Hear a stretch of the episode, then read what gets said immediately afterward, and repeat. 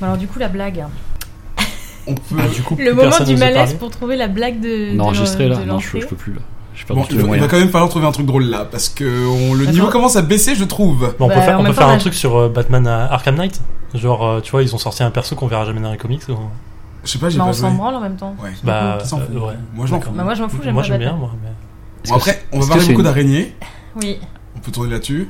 Ouais. Ah, tu- pour- Pourquoi tu reprends ce que Ludy a dit avant l'antenne Je comprends pas. C'était pas enregistré, donc je fais ce que je veux. Ah, d'accord. Gaylor, tu avais un truc toi? Je... Non, rien du tout. J'ai absolument rien qui me vient. C'est c'est Bon, c'était incroyable. pas mon idée, c'est Genre, euh. Spider-Man est appelé araignée. J'ai j'ai pas compris. Araignée, comme un roi. Araignée. Araignée le roi Putain. et araignée Le le, roi qui règne. le Qui règne. règne. Le, le règne de. Tu peux lancer l'émission? Ouais, on va lancer l'émission. oh là là.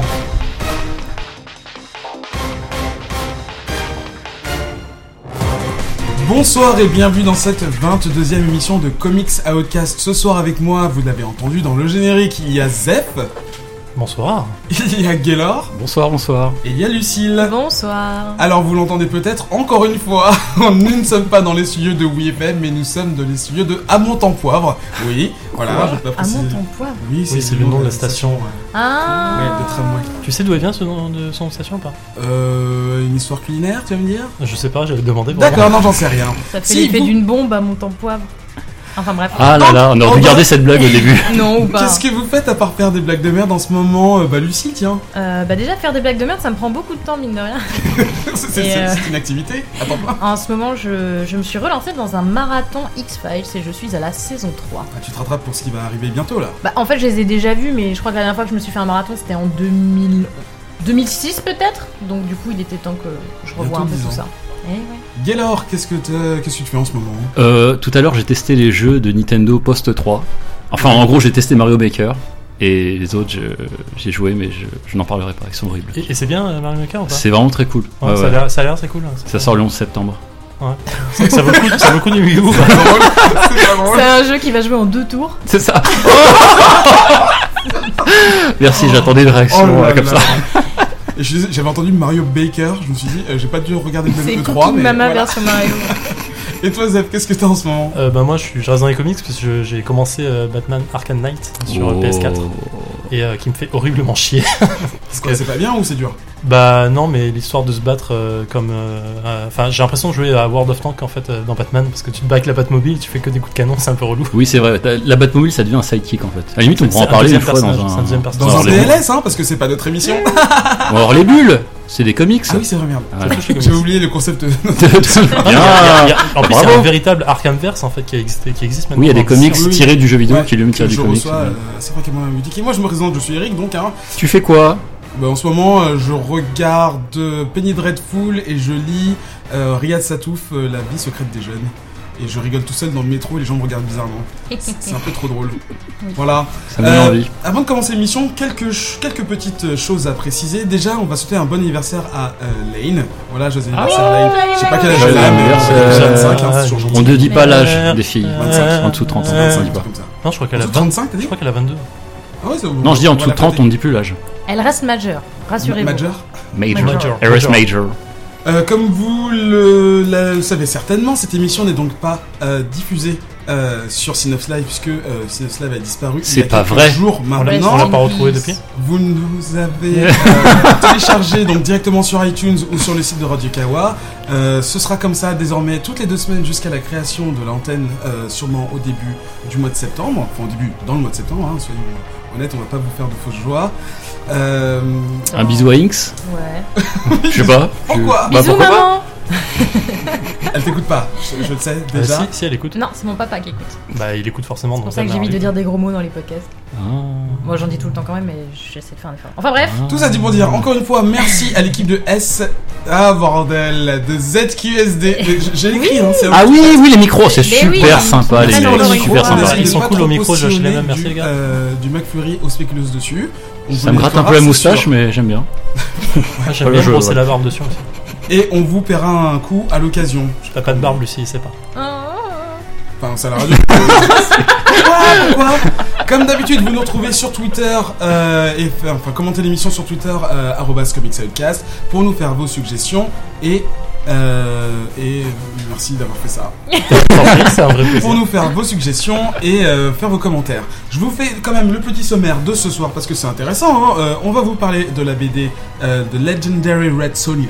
On va vous parler de Silk chez Marvel et de Spider-Gwen également.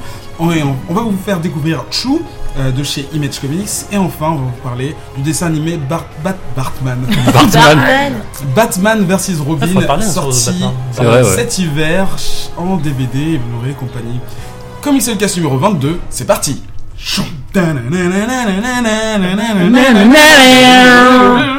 Bouya Alors, euh, je sais même pas, on a même pas les tablés. Ah, mais oui, c'est vrai Ah non Mais personne n'a fait bouillard parce que le générique a été mis avant. Bah, on réenregistre tout alors. On arrête On recommence. D'accord. Alors, euh, on commence par qui euh, cette semaine? Qui veut faire quoi? T'as présenté Legendary en premier. Oui, tant qu'à suivre le sommaire. Voilà. Effectivement, Le donc on va là, parler de Legendary Red Sonia, qui est une bande dessinée de chez euh, Dynamite. Dynamite. Publishing.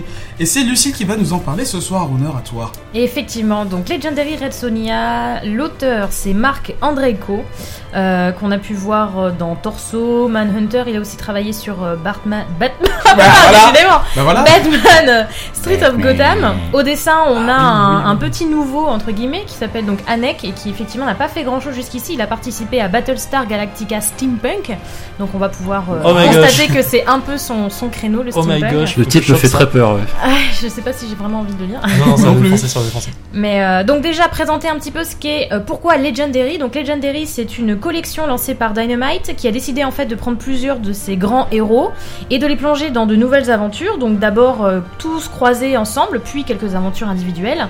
Et le tout en fait dans un univers totalement steampunk et renouveau. Euh, donc euh, le- le- l'arc on va dire euh, où ils sont plein de héros dedans. Donc ça s'appelle Legendary euh, Steampunk Adventure. Euh, pour le moment, enfin non pour le moment je crois que c'est terminé d'ailleurs. Ouais, il n'y a qu'un seul, comporte- il y a qu'un seul tome en fait. voilà, ça comporte 7 issues, donc un seul tome. Et ça met en scène des héros comme par exemple euh, Vampirella, Green Hornet, ou encore donc Red Sonia. Et en fait, ces trois héros-là ont bénéficié à la suite de cet arc commun euh, de séries individuelles. Et donc aujourd'hui, on va donc parler de ce qui est consacré à Red Sonia. Red de Sonia. Voilà, donc Zéphiriel a des sourires euh, jusqu'aux oreilles puisque c'est un personnage qu'il connaît bien puisque à la base, donc euh, Red Sonia est un, personnage issu de l'univers de Conan le barbare. On dit pas Conan?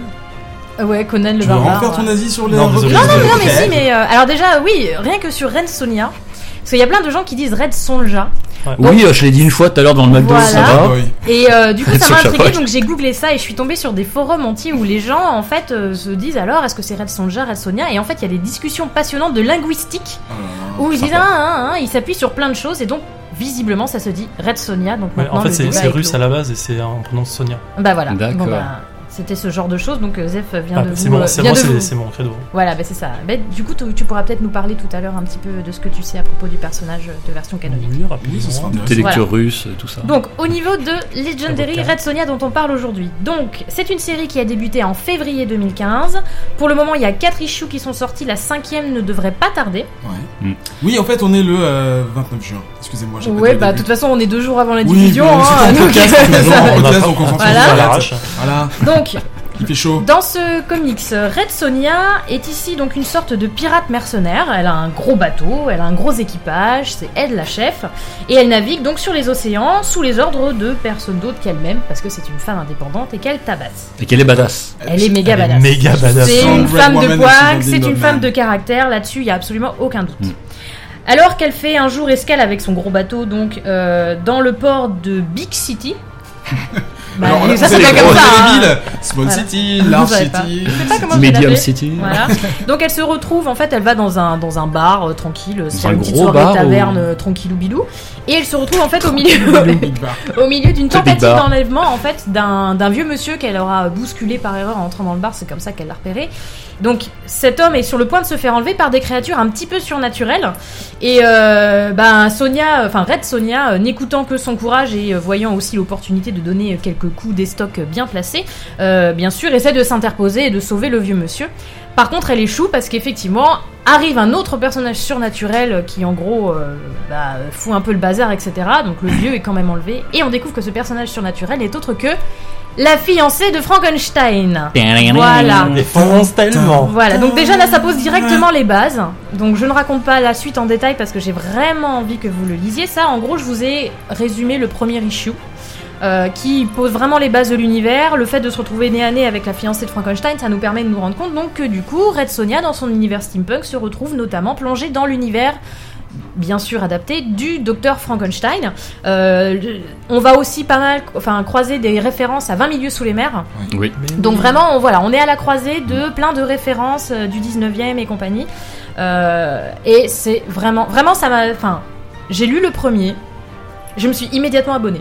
Pour vous dire l'effet que ça m'a fait. C'est pas exceptionnel. Je veux dire, le dessin est pas spécialement fou, l'histoire est pas forcément euh, vraiment. euh, euh, je sais pas, originale, extravagante, etc. Mais franchement, on est immédiatement plongé dans l'action. C'est très efficace. C'est vraiment très, très, très prenant. Et plus on avance dans les issues, en fait, et plus on se rend compte que la croisée de tous ces mondes est vraiment, vraiment très bien. Resonia est un personnage qui est très intéressant, à défaut d'être vraiment attachant, parce que finalement, on sait pas grand chose d'elle. Mais peut-être que son personnage est un petit peu plus approfondi dans, euh, dans le Legendary global, dont Zef nous touchera un mot tout à l'heure, puisque euh, bah, à la suite de la lecture de Red Oui. Sonia, euh, il, voilà, Je il s'est penché sur, sur la. Sur les, bah, l'arc, non, général, voilà. le, le préquel. Mais dans tous les cas, le personnage de Red Sonja est vraiment cool parce que, pour parler vite fait de la Red Sonja canonique, c'est un personnage qui a vraiment été créé il y a des années, donc à un moment où le, le- on va dire le le, comics n'était pas très euh, féministe friendly, on va dire, et vraiment le personnage de Red Sonja, son but c'était d'être sexy, sexualisé, d'être le love euh, slash sex interest de Conan. Euh, bah, pour vous faire euh, pour vous faire un petit résumé, hein, dans Conan le barbare, Red Sonja c'est une euh, guerrière qui est en bikini en plaque. D'accord, donc Voilà. ouais, c'est son seul. Donc, euh, rien à voir dans cette Exactement, donc très voluptueuse et elle a vraiment rien sur le dos. Le but du jeu c'est qu'elle soit à moitié à poil et elle est souvent dans les comics. Un faire valoir, rien de plus. Voilà, là c'est plus du tout le cas. Donc euh, même si depuis Resonia a eu ses propres euh, ses propres euh, Histoires. histoires, ouais, voilà, puisque bah, par exemple en ce moment en parallèle il y a une autre série sur Red Sonja qui s'appelle Red Sonja Vulture qui puise dans son univers original euh, et qui est très différente dans lequel c'est aussi une femme forte etc. Donc elle a un peu quitté ce côté très sexuel et compagnie. Là en fait le, le- le- le seul élément qui vraiment ra- rapproche la nouvelle, enfin la Legendary Red Sonja à l'ancienne, c'est le fait qu'elle garde son haut de bikini en plaque, Ouais. mais c'est sous une veste, euh, une veste imposante. Elle a des godillots, elle a un pantalon de Ouais, c'est un marin. vrai marin, ouais, voilà, ouais. elle a des, on elle a des goggles, est quand même etc. attirante comme femme, Alors, elle est elle n'est pas non attirante. plus à poil. Exactement, elle est pas à poil. À un moment, euh, vite fait, est évoqué, euh, on va dire, sa sexualité, etc., où elle montre bien qu'elle fait ce qu'elle veut de son corps, elle en Oui, a elle rien à bonne Elle foutre. se sert des hommes Mm. Et voilà, que si besoin, elle couche à droite, à gauche, elle en a rien à secouer, mais que c'est pas forcément une fin en soi, et que elle, l'important, ce qui l'intéresse dans la vie, c'est de faire ce qu'elle veut. Donc c'est fait qu'en plus, c'est un personnage qui est agréable parce que elle tabasse, et même si elle est jolie et sexy, c'est pas, euh, c'est pas son, son intérêt principal. Ouais, c'est pas une plante verte, quoi. C'est voilà. pas du tout une plante Ouais. verte et euh, ce qui fait que même si on n'en sait pas forcément plus que ça sur elle, ça reste un personnage féminin qui est très agréable à suivre. Voilà, moi j'ai vraiment eu un coup de cœur et c'est pour ça que ça me fait très plaisir d'en parler euh, aujourd'hui. Je suis venue avec mes petits comics papier euh, que je chéris et j'attends, j'attends avec impatience le petite, j'ai une cinquième. petite question. C'est, euh, tu parlais de deux personnages tout à l'heure. C'est pas le même qui évolue ou qui passe une porte, un, un portail interdimensionnel ou je sais pas quoi. C'est non, vraiment là deux- c'est vraiment autre chose. Il- D'accord. Mais c'est le cas pour, euh, pour les autres personnages. Comme aussi si je disais euh, Batman dans euh, le comics et mettons euh, une adaptation euh, du dessin animé de Batman. Quoi. C'est deux Batman différents. C'est- voilà, C'est deux univers différents. Là, c'est D'accord. deux univers euh, complètement différents. C'est un Mm. univers steampunk. Hmm, Voilà, dans lequel ils utilisent des personnages euh, canoniques, on va dire, de chez Dynamite. D'accord. Ok. Gaylor, puisque tu as la parole, qu'en as-tu pensé Euh, moi j'ai beaucoup aimé. Alors dès que j'ai vu la couverture, j'ai eu un petit peu peur. J'ai pensé à Lady Mechanica que toi tu avais adoré, Zef. J'ai envie de rigoler. Et euh, je, moi, je j'avais pas du tout accroché. Bon, on va pas revenir là-dessus. Et j'avais un petit peu peur ce, ce côté, genre euh, cette pose que prennent les filles des fois dans les comics. À la fois, je monte mes fesses et mes seins. Je oh là là, c'est un Oui, truc enfin, encore un pas peu elle, c'est lourd. dessinateurs qui le font. Oui, voilà, c'est, tu vois, euh, mais je sais que les covers et l'intérieur c'est pas forcément la même chose. Mais tu vois, forcément, ma première réaction, j'ai eu un petit peu peur. Tu vois, vu que c'est Oui. Dynamite, Dyna- Dynamite comme euh, comme Lady Mechanica, première réaction, je fais oh là là, dans quoi je vais tomber. Et en fait, c'est euh, comme tu disais, ça révolutionne pas le, le genre. Tu vois, on, suit un personnage qui avance, qui avance, qui, qui fait ce qu'il veut. Et chaque case, ça avance. Et euh, moi, ce que j'ai beaucoup aimé dans ce comic, c'est que ça va très vite. Tu, tu lis un, un chapitre et tu, tu as chaque case avance. Il n'y a pas mille dialogues. C'est, ça va direct droit au but. Et j'ai du coup lu les quatre chapitres Parce que c'est ce que je fais quand on me propose euh, trois chapitres, si ça me plaît. Tu bah, lis le quatrième. lis le euh, quatrième ou le cinquième, euh, Tu voilà. transgresses les règles. Des fois, je m'arrête à deux quand ça me plaît pas et je le dis pas. et là, ça m'a vraiment plu parce que à la fin, t'as ton petit cliffhanger, pas un truc de ouf non plus, mais comme tu disais, il y a des petites références à 20 milieux sous les mers. Il y a à la fin du 1, il y a ce truc avec Frankenstein. Tu fais ah ouais, d'accord, ok. Allez, par curiosité, je vais lire le 2, puis le 3, puis le 4, et euh, ça fonctionne. Ça fonctionne vraiment bien et j'étais agréablement surpris. Voilà, je connaissais pas le personnage. J'ai vu le nom passer. euh, je le connaissais de nom. C'est, ça fait partie de ces comics que j'ai pas lu, ce genre de truc. euh, je sais que je Ils passe sont à côté. toujours là. euh, Voilà, ouais. ils sont toujours là dans les listes des trucs, euh, tu dans- sur les étals des comic shops ou euh, euh, trucs, euh, mis en avant. voilà, mais que je j'ai pas eu le temps ou je je trouvais pas forcément intérêt et je remercie Comics Podcast, je remercie Lucie, c'est vraiment voilà très intéressant à lire. Merci Gaylor. Zef, euh, le connoisseur. Le connoisseur. Euh, en fait, euh, bah, moi j'ai kiffé, mais on s'en doutait déjà. Euh, pour le coup, en fait, je, je reviens au début. Moi, effectivement, euh, Legendary, donc Steampunk Adventure, j'ai- lu après, le, après avoir connu Red Sonia euh, Legendary, parce que Lucille un jour m'a envoyé un, un truc en disant Eh, Regarde ce qui sort, un truc Red Sonia, Steampunk, machin. Je fais Ok, je suis chaud, je l'ai lu.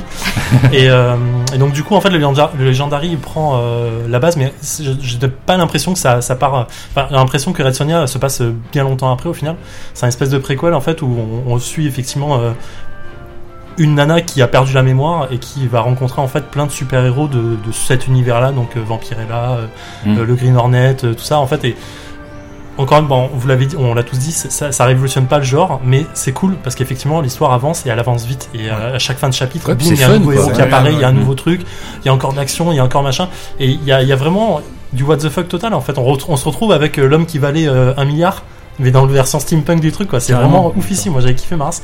Et euh, donc, du coup, sur sur le, le préquel que je conseille aussi, euh, est, est vraiment vraiment sympa. Sauf que finalement, il y a, il y a qu'un seul tome et après ça s'arrête. Et sur euh, Legendary, bah, Red Sonia, bah, c'est pareil. On retrouve un personnage que moi je kiffe. Alors, j'ai lu pas mal de de comics sur Red Sonia, mais c'est un peu le comics qu'on lit comme Vampirella. En fait, on lit sans vraiment euh, accrocher ou pas à l'histoire. On lit juste parce que c'est des, des beaux dessins de femmes euh, plantureuses qui sont cool et qui sont badass. Moi, je le lisais beaucoup pour ça, je l'avoue. Euh, et au final, euh, bah, c'est exactement ça. En fait, c'est une, c'est une nana qui est badass. On se retrouve avec du what the fuck total. Enfin, la, la fiancée de Frankenstein, quoi. S'il te plaît. Quand la elle apparaît à la fin du premier. euh, du C'est premier tellement badass. Elle, elle ressemble trop à Sylvanas, quoi. Putain, c'est la t'attends Ah, pas c'est vrai. forcément à voir elle. Enfin, c'est un personnage qui est masqué pendant tout le, le, le Oui. premier, le Tellement premier, chaud, ouais. premier titre. Et tu t'attends pas à ce que ce soit elle. Tu peut-être un autre. euh, Mais non, mais, mouvement, mais un le, le autre- twist du dernier épisode, quand j'ai vu le truc, je me suis dit, mais putain, voilà, c'est ça qu'on veut. Enfin, Mais oui. C'est vraiment, euh, c'est vraiment une bonne, enfin une bonne série. Non, c'est pas une série qui casse des briques. Ça vaut pas, euh, ça vaut pas un bon Batman, ça vaut pas plein de trucs. Mais pour le coup, pour se détendre, pour avoir un dessin qui est pas trop dégueulasse et qui, qui passe plutôt pas mal, euh, qui a de bonnes couleurs parce que ça, ça sort super bien et qui a une, qui sort vraiment du lot. Moi, je, je conseille largement le truc. Puis quoi. finalement, quand tu connais pas la, la super héroïne, ça peut te donner. Enfin, moi, pour ma part, du coup, ça me donne un petit peu envie de ah mais carrément. Oui, d'explorer un peu le truc. Du ouais. coup, ce qui est bien aussi, c'est que si jamais vous connaissez pas du tout le personnage de Red Sonia, vous pouvez très bien lire Legendary Red Sonia sans même avoir Oui. vu- lu même Mm. Legendary Ah, avant, ce complètement, qui était mon cas. complètement. Mm. Et je le conseille euh, quand même parce qu'il est cool, mais euh, Oui, complètement, non, bien ça, sûr. ça se dit mais, indépendamment euh, sans problème. Mais voilà, Mm. tu peux commencer ça euh, sans avoir besoin d'en avoir lu 200 derrière, et ça, Tu c'est sens que ça te fait pas forcément euh, dépenser des sous pour Non. euh, passer Ouais, aux c'est autres ça. trucs. quoi. Puis surtout l'apparition est pas, pas oufissime. Moi je vais, je pense que je vais lire les, euh, les, les autres euh, tie-ins qu'il y a derrière, Vampirella, Green Hornet, tout ça. Il y a, il y a plein de trucs qui doivent être super Il cool. y a peut-être des, ouais, des liens. Euh, et du coup, oui, dans ce que tu disais, tu le disais, en fait, c'est quelque chose d'assez léger, en fait, qui se prend vraiment pas la tête, qui se prend pas au sérieux. Et en fait, moi, j'aime pas du tout, enfin, je suis pas particulièrement fan de l'univers steampunk, euh, encore moins des femmes. Euh, mais du coup, Oh je, part- et encore moins des pirates et compagnie, donc je suis vraiment pas parti euh, conquis. euh, par cette histoire, mais euh, très vite en fait, tu vois la légèreté du personnage, le côté justement indépendant et euh, justement qui n'en a rien à faire, qui n'en a rien à faire, et on voit que les auteurs ils essayent de de, de, de, de- de forcer ça dans le texte, et les personnages sont tous très détendus, très rigolos, bon à part les méchants qui sont un peu sérieux, mais même, même au final un des méchants qui arrive un peu plus tard, dont, je, dont on parlera plus tard, enfin dont on ne parlera pas, euh, il a pas l'air si méchant que ça en fait. En fait, ça fait, ça, je trouve que ça fait très, euh, très binaire quoi. T'as Ouais. le gentil qui est très gentil, qui veut aider les gentils parce qu'au final euh, c'est un gentil. Ouais. Et t'as le méchant qui est méchant, qui veut dominer le monde. Et en fait, Mais qui le fait Et- Voilà, c'est pas. en fait, même dans Legendary, dans le préquel, en fait, c'est vraiment binaire à mort en fait. Et c'est, enfin, on retrouve vraiment les, les, trucs des années 30 en fait je trouve qu'il y a vraiment un côté enfin dans, dans, le, dans Legendary il y a le fantôme du Bengale quoi. C'est exactement ça. C'est vraiment la, le même, la même posture du truc quoi. C'est binaire. C'est le gentil qui est gentil qui va aider les gentils et puis basta quoi. Le reste on s'en fout c'est ça... c'est efficace aussi. Voilà c'est super efficace c'est pas de moralement euh, casser les, les trucs euh. ça. et c'est pour ça que c'est agréable. Donc voilà c'est chez Dynamite et on ouais. dans toutes les bonnes crèmeries on va passer à la deuxième revue de ce soir. Il s'agit de euh, Spider-Gwen. Et c'est Geller qui va nous la présenter. Spider-Gwen évidemment on entend Spider donc bon c'est Marvel hein. Oui et on entend Gwen et du coup, c'est breton.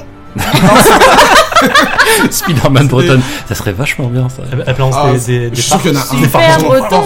Il y en a un dans Spider-Verse, on l'a pas vu encore. Il doit dedans. Elle se bague des morceaux de Kunyaman. Bon. Ça, ça, il balance un morceau de Kunyaman. Il partout, tu peux plus bouger. Oh mon dieu, d'hiver de beurre. Galette bretonne.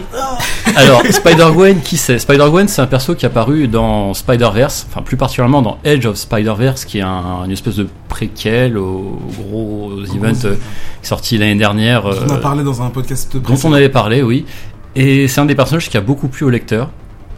Euh, à savoir, donc, comme, on, comme le sous-entend le titre, Spider-Gwen, en fait, c'est euh, un univers, enfin, elle est issue d'un univers dans lequel ce n'est pas Peter Parker qui s'est fait euh, mordre par l'araignée, c'est Gwen, Gwendoline Stacy. Gwendoline. Oui, Gwen. Qui, alors, Stacy. alors je, je, précise, elle ne se fait pas appeler Spider-Gwen dans le, dans le comics, hein, si on t'imagine la couverture de merde, quoi. Gwen, Gwen, mais ça me dit quelque chose. Une Gwen. elle est blonde, elle est athlétique. Donc c'est Spider-Woman, c'est la version Spider-Woman de la Terre. J'avais noté de la Terre 55. Voilà, c'est c'est voilà, elle fait partie de d'une d'une de ces réalités dans laquelle euh, il y a un Spider-Man et il se, se, trouve que là pour une fois c'est une Spider-Woman et c'est une Spider-Woman donc qui euh, qui prend part dans un univers où Peter Parker ne s'est pas fait mordre par euh, l'araignée mais il est toujours ce gosse qui fait un peu des expériences un peu chelou et il veut ressembler à Gwen. Alors, je sais plus trop pourquoi, mais euh, il devient en gros le, méchant de, de, de, ce comics. En fait, il devient le lézard. D'accord. Dans le Edge of Spider de Spider-Verse 2. Donc là, je, je, ne spoil pas encore euh, Spider Spider Gwen. C'est juste euh, ce qui se passe avant. je ne sais pas encore. Pas encore. donc non, le faire. non, mais je vais pas le faire. Je vais pas le faire. Je vais essayer de pas le faire. Et donc en fait, ça c'est le contexte. Et il y a une espèce de combat. Peter donc décède.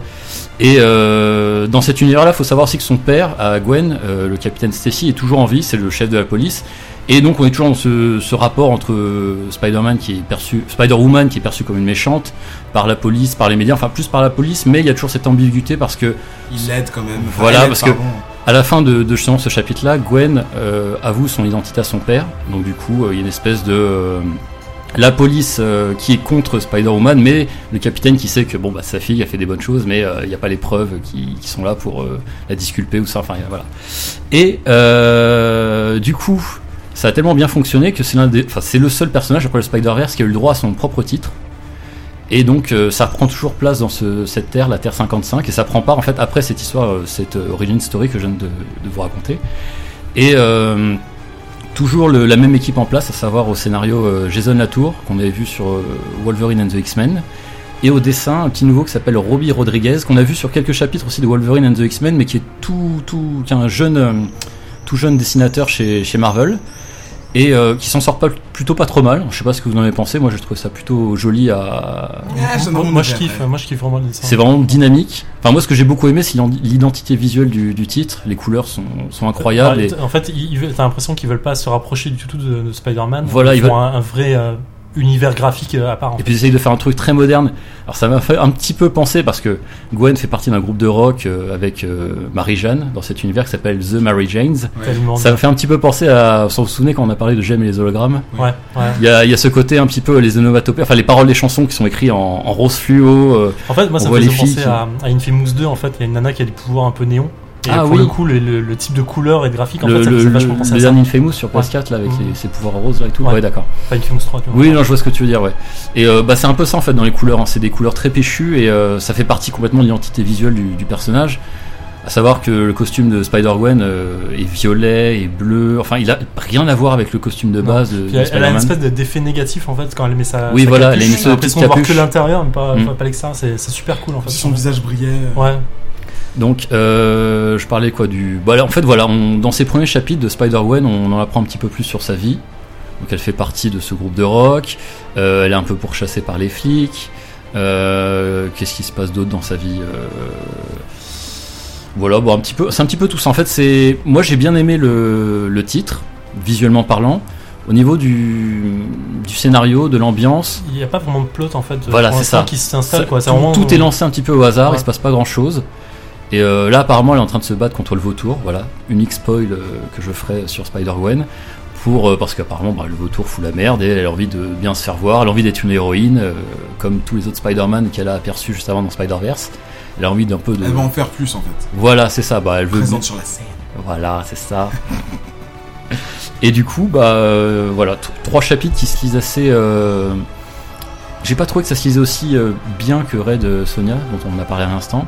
J'ai trouvé qu'il y avait des. Ouais, je trouvais que ça. Il y, a- il y a beaucoup de bonnes idées. C'est vachement bien d'avoir mis ce perso en, en avant.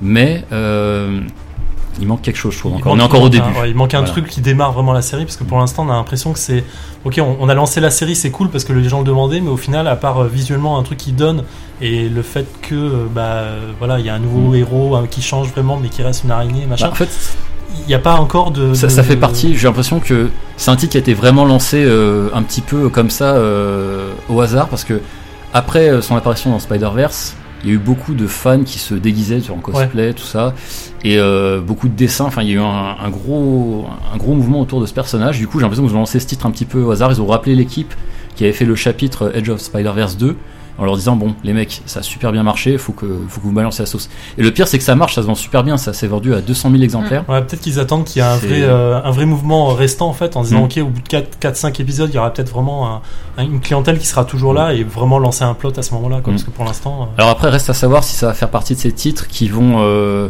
se, se, se fondre, enfin fusionner avec euh, tout ce qui se passe en ce moment dans Marvel, savoir Secret Wars. Est-ce que c'est un perso qui va sortir après, qui va revenir dans l'univers euh, 616, c'est ça? Je, Ouais. je- j'oublie tout Ah, le temps. 616. Terre 616. On sait pas, on sait que ça va arriver pour euh, Miles euh, Morales. Ouais. Il va changer Elle, je sais pas, je la vois bien continuer son titre, euh, enfin vraiment dans son univers à part, sans, pourtant, sans pour autant que sa réalité, elle, soit chamboulée par tout ce qui se passe en moment chez Marvel. Quoi. D'accord. bah, Ça en pourrait gros, durer encore 10, 12 chapitres, euh, je sais Parce pas. que là, elle est liée que à cause de Spider-Verse, c'est tout. Voilà, c'est ça. C'est c'est vraiment l'un des Spider dans Edge of Spider-Verse. En fait, il y avait cinq chapitres, cinq Spider-Man différents, Ouais. Dont Spider-Woman, euh, donc cette version de Spider-Woman euh, en plein milieu. Et c'est elle qui a vraiment le plus euh, conquis les, les fans. Ouais, mais Dès, pense- dès, dès la présentation de la cover, dès le. je pense qu'il y a un truc, en fait, il y a un truc sur Gwen Stacy, en fait, c'est plutôt ça, parce que Voilà, tous- c'est ça, tous oui. les fans, Mm. tous les fans ont, ont- enfin, c'est un personnage Moi- qui est moi- parti vraiment trop voilà. tôt. Voilà, moi, moi perso, quand j'ai vu que c'était Sp- Spider-Gwen et c'était Gwen Stacy qui était en vie et qui en plus prenait la place de Peter Parker, j'ai ok, j'ai sauté sur le truc, je suis Mais obligé comme de tout monde, ça. ouais. ouais, ouais. Et au final, tu le lis parce que t'as envie de voir Gwen Stacy, je pense. Mais c'est ça, en fait, tu, l'histoire en fait, tu vois Gwen mais, euh, Stacy dans, le, dans la peau de Parker, enfin, Ouais. sans vraiment dans sa peau, mais avec ses problèmes à elle. Voilà, elle a pas ça, sa vieille fait. tante malade, mais elle a son père qui est chez les flics. Et ça pose un petit problème de conscience par rapport à ce qu'elle fait. Et du coup, euh, je pense que les, les gens suivent pour ça, mais bon, même s'il n'y a pas de plot ou s'il n'y a pas une grosse histoire qui suit derrière, bah, le personnage est cool, euh, il est bien dessiné, enfin, il a des bonnes répliques, il est Mm. plutôt sympa. Oui. Au final, euh, je pense que c'est un, bah, j'espère que c'est un personnage qui va rester et qui vont créer peut-être son histoire à elle directement. Ce serait plus cool. Euh, Lucille, qu'en as-tu pensé? Bah, Moi, je me suis un peu ennuyée. Euh, déjà, euh, c'est difficile justement à rentrer dedans euh, quand on n'a pas lu le Spider-Verse. Et Mm. comme je ne suis pas une grosse fan de Spider-Man, je n'ai bien sûr pas du tout lu le Spider-Verse et je n'ai pas du tout envie de le lire. Enfin bref. Donc déjà, oui, c'était pas très évident euh, de se plonger dedans. Et puis donc le souci, bah, c'est simple, hein, euh, ça a été euh, vraiment représenté par Gaylord qui ne sait pas comment résumer les trois issues qu'on était censé lire pour Spider-Gwen. C'est que du coup, il se passe pas grand-chose. À un moment, elle croise plus ou moins l'univers de Daredevil puisque il y a un Ah, méchant qui, ça, voilà, ouais. il y a un Mm. méchant en fait qui Enfin, il y a tout un tas d'histoires. Je suis pas bien sûre d'avoir tout compris, mais en gros, à un moment, il y a un méchant qui dit à la police Ah, mais de toute façon, Spider-Woman, elle, elle, elle bosse pour King Pym. Euh, donc, ce qui fait qu'on se retrouve aussi dans l'univers de Daredevil, etc. Donc, ce qui fait que si vous n'avez. Daredevil. Daredevil. Donc, ce qui fait que si vous n'avez ni connaissance du Spider-Verse, ni de ce qui se passe un peu dans Daredevil. Si vous avez vu la série, ça passe. Parce que moi, c'est le seul truc que je connais de Daredevil, ça m'a permis d'avoir des bases. Mais sinon, c'est super compliqué de rentrer dedans. Et puis, effectivement, bah, il se passe pas grand chose. J'ai pas forcément d'affinité pour le personnage de Spider-Gwen. Moi, l'effet que ça me fait, c'est que c'est un énorme euh, fan service. Oui. J'allais le dire, ouais. Voilà.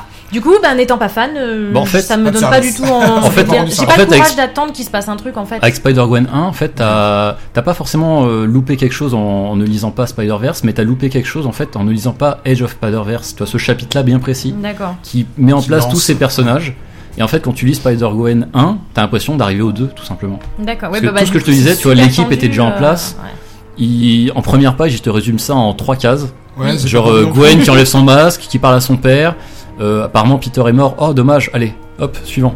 Et t'es là, tu Oui, fais tu bon, sais pas C'est-à-dire que même moi qui me souvenais pas trop ce qui se passait dans Spider-Verse 2, je trouvais ça un peu abrupt comme façon de Mm. procéder. Sec. Ouais. Euh, Zef, qu'en as-tu pensé? Bah, comme je l'ai dit tout à l'heure, en fait, moi j'ai kiffé. J'ai kiffé parce que c'est, bah, comme Lucille disait, c'est du fan service. Euh, bah, je, je suis pas, j'ai pas lu euh, euh, le Spider-Verse du tout. J'ai suivi ça de, de loin, de très loin. Je, connais quelques trucs dedans. Mais au final, voir Gwen Stacy réapparaître, alors que c'est, comme tu dis, c'est un personnage qui est parti vraiment trop tôt, qui est vraiment dramatique en plus dans l'histoire de, de, de Spider-Man et Peter Parker, ça, ça me faisait super plaisir. Mais maintenant, demain, il sortirait un truc avec Mary Jane en Spider-Man, je dirais ok aussi.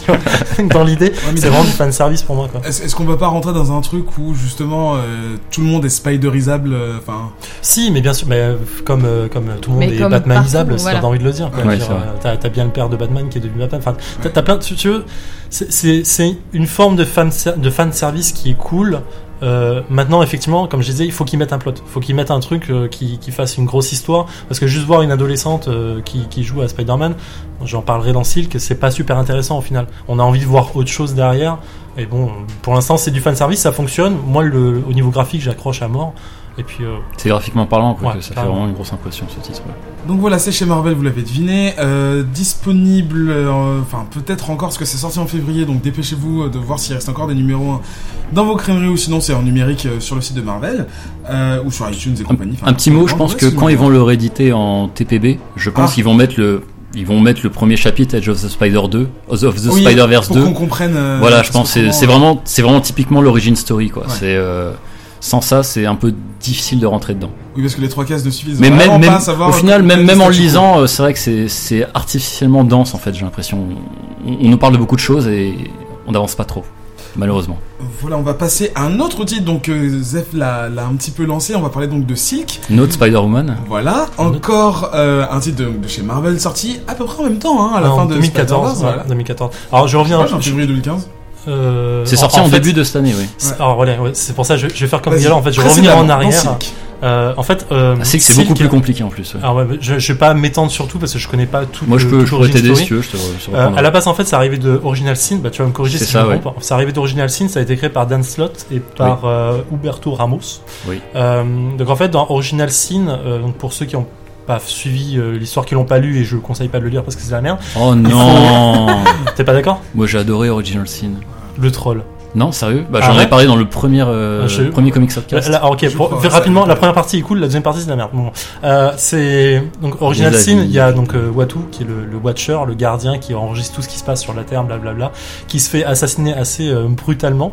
Et euh, l'assassin donc reprend euh, prend ses yeux qui ont enregistré en fait tous les petits secrets euh, de tous les super-héros et de tout le monde d'ailleurs euh, sur Terre depuis euh, des, des milliers d'années. Et à un moment en fait ce pouvoir est relâché.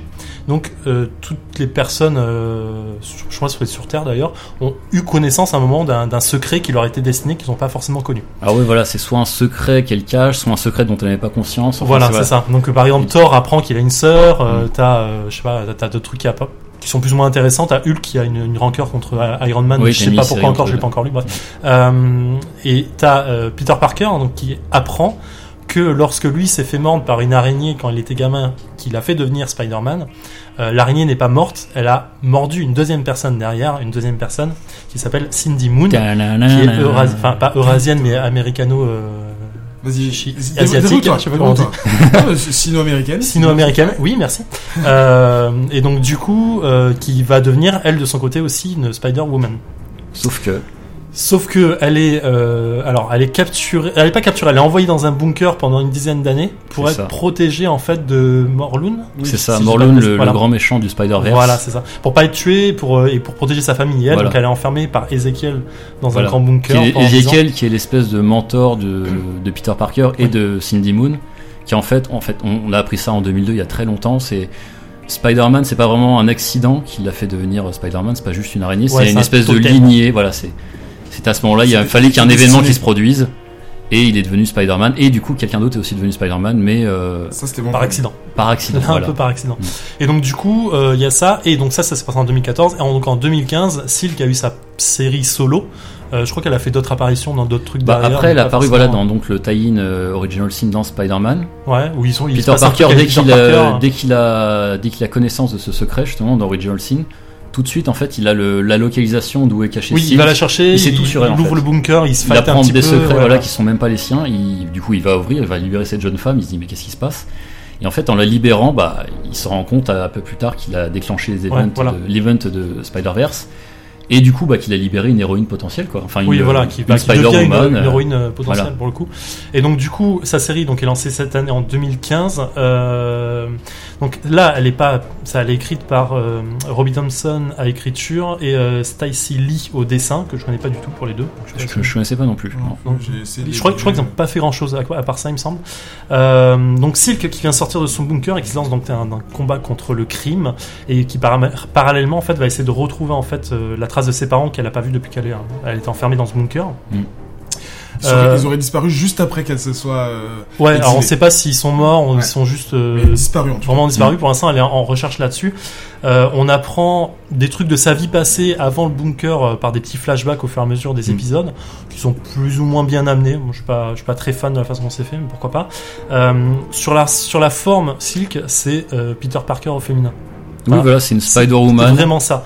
Oui. C'est-à-dire que c'est une jeune C'est fille ce qui se prend de- des raclés par des, par des méchants, qui met des raclés aux méchants, qui fait des blagues comme Peter Parker Mm. et qui surtout travaille dans un journal. Voilà, c'est Oui. ça. C'est vraiment la copie conforme au féminin. On a coupé les couilles et ça a donné ça. Euh, bref, euh, Ok. la seule. Quoi, c'était, c'est pas charmant? Hein, Désolé. Donc c'est la, seule ré- vraiment la réelle différence qu'il y a entre les deux, c'est vraiment son passé et donc qu'on connaît pas du tout au final. On sait pas ce qui s'est passé dans le bunker, on sait pas ce qui s'est passé euh, par rapport à ses parents et c'est tout, tout, tout ce côté euh, euh, blackout en fait qu'on va découvrir au fur et à mesure avec son Mm. avancée. euh, Ouais, c'est distribué au fur et à mesure. Ouais, voilà, c'est c'est pas oufissime au niveau, enfin pour l'instant au niveau de l'histoire, j'ai pas trouvé ça dingue. Euh, Mhm. Je suis pas plus fan que ça. Il y a des petits euh, des petits moments assez cool avec euh, la rencontre avec Parker, euh, Oui. avec les Fantastic Four un peu plus tard. Euh, au niveau du dessin et de l'ambiance, j'ai ultra kiffé Maras. Oui. mais c'est vraiment perso. Euh, Bah, c'est partagé. il y a un côté euh, ultra cartoon en fait dans les dessins, un côté euh, même au niveau de la, de la colorisation. en Ah fait, oui, non, mais c'est vrai. un côté un peu un peu pastel que moi j'adore. Euh, Il y a beaucoup moins de sérieux que sur les autres séries au niveau des combats. Genre le premier Bah, combat, Compare Ouais, ça avec Spider-Gwen, tu vois, ça se prend beaucoup moins la tête. quoi. ouais carrément, carrément. Enfin, là, là, le, le premier combat, on, l'a- on, on ouvre les premières pages, elle, se- elle se fight contre un gars.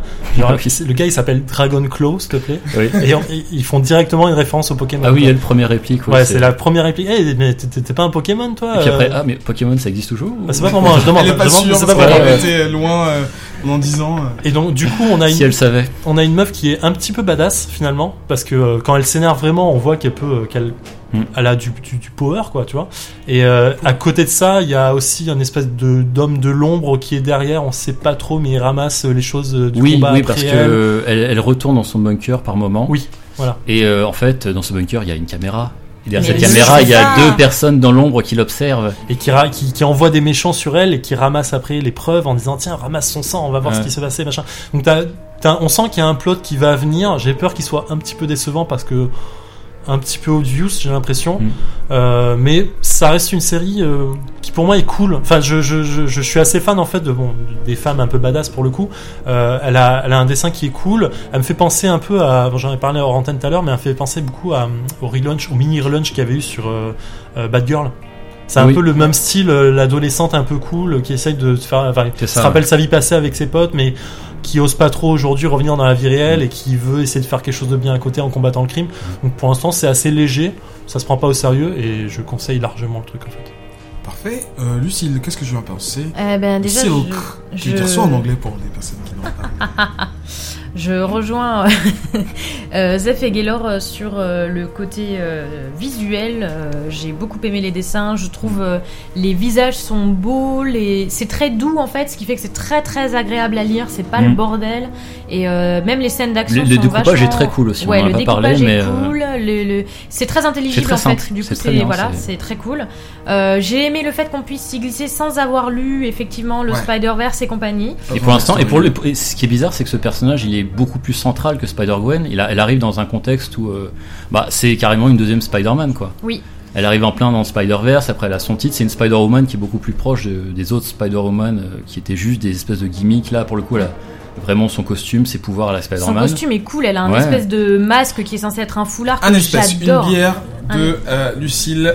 Une- elle a Ah, un genre de, de masque euh, En qui plus t'as dit que tu dirais un genre. Ouais, en plus, mais du coup, j'ai. Enfin bref, on s'en branle.